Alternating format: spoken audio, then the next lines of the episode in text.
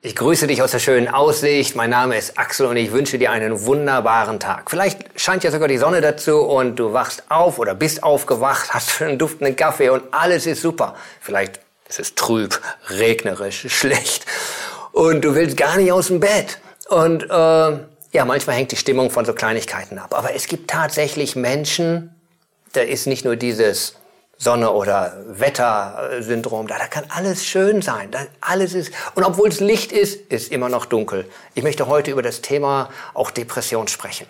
Es ist tatsächlich ein Thema, was uns alle in irgendeiner Weise wahrscheinlich angeht. Ich habe die erschreckende Zahl gehört, dass 10 bis 15 Prozent der Bevölkerung entweder depressiv sind oder unter Depressionen leiden oder gefährdet sind. Das sind viele. Wahrscheinlich mehr oder weniger bei jedem von uns im Freundeskreis ist vielleicht eine Person dabei. Ich persönlich konnte mit sowas gar nicht umgehen. Ich bin so ein Happy-Typ und äh, manchmal habe ich dann fast gedacht, so nach dem Motto, lass dich doch nicht so hängen, komm, ist schon wieder gut, reiß dich zusammen.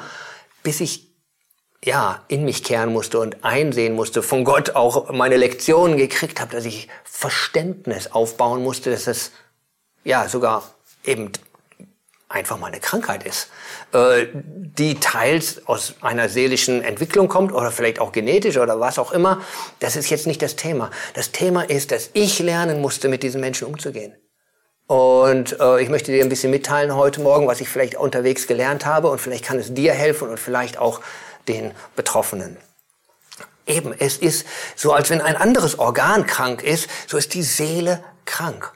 Und sie muss genesen. Und äh, wie das geschehen kann, da braucht es auch unsere Hilfe. Ähm, die, Unterschied die Ursachen sind eben unterschiedlich. Und manchmal sind sie klar, manchmal sind sie unklar. Ich möchte eine Person aus der Bibel dir vorstellen. Da sind die Ursachen relativ klar. Wir kennen diese Person, das ist Hiob.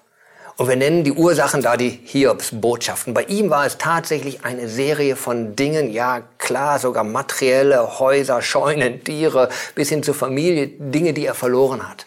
Manchmal sind es für uns eher auch subtile Dinge, die wir verlieren, die uns den Boden unter den Füßen wegziehen, wie es Hiob den Boden unter den Füßen weggezogen hat und der ein gottesfürchtiger, ein einflussreicher, ein starker Mann war, sitzt am Boden und ist zerschlagen. Und es verschlägt ihm sogar die Sprache. Das lesen wir in Hiob 3, Vers 1. Da heißt es, dann begann Hiob zu sprechen, also dann erst nach langem, der war er hat verschlagen. Und dann, was rauskam aus seinem Mund? Und er verfluchte den Tag seiner Geburt. Er wollte am liebsten gar nicht gelebt haben. Der hatte ja eigentlich ein tolles Leben gehabt, aber eigentlich alles war nichts und nichte und es war dunkel und er hatte selbst keine Hoffnung mehr für die Zukunft. Und das ist ein schwerer Zustand. Und das muss man erstmal verstehen. Dann irgendwo in der Geschichte geht es weiter, dann kommen Freunde dazu, gute Freunde, mit guten Ratschlägen, wenn wir die lesen. Mensch, die sind hilfreich, die sind göttlich. Aber sie erreichen Hiob überhaupt nicht. Das geht so an ihm vorbei. Zu guter Letzt krachen die sich noch, die verstreiten sich darüber. Eine lange Geschichte kurz zu machen. Zu guter Letzt nimmt die Geschichte ja doch noch ein gutes Ende. Und in Hiob 42, Vers 3 lesen wir dann, wie Hiob mit Gott im Gespräch ist. Und da sagt er, bloß mit dem Ohr hatte ich von dir gehört. Jetzt aber hat mein Auge dich geschaut. Ja, das war so, er, er war gläubig, er hatte gehört und auch von den Freunden und dies und das, aber das war einfach so flach, zweidimensional. Ja, ja, Gott liebt mich und ja, ja, Gott ist gut und Gott wird's richten. Aber es hat sein Herz nicht er, er, erwischt. Und dann, aber ich denke, er meint mehr, als dass er jetzt ein Video gesehen hat oder Gott visuell gesehen hat. Ich glaube eher, dass er Gott begegnet ist. Dass er Gott begegnet ist und plötzlich das Licht tatsächlich wieder in seine dunkle Seele kam und sein Leben blühte auf. Sein Leben fang wieder neu an und er war zu guter Letzt sogar noch mehr gesegnet als am Anfang. Diese Geschichte gibt uns Hoffnung, auch für Menschen, die im Dunkeln sitzen. Und vielleicht hilft es auch uns, wenn wir Freunde sind unsere Ratschläge, ey, raff dich auf, das ist so und mach mal so, das hilft denen nicht.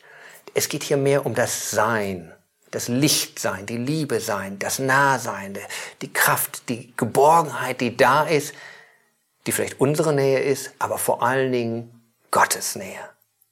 Gottes Nähe, die, ist, die wieder spürbar wird für die Menschen, die im Dunkeln sitzen. wow, und dann geht das Licht auf im Dunkeln. Und das wünsche ich dir, sei ein Licht oder ja, seh und empfange das Licht. Hab einen guten Tag.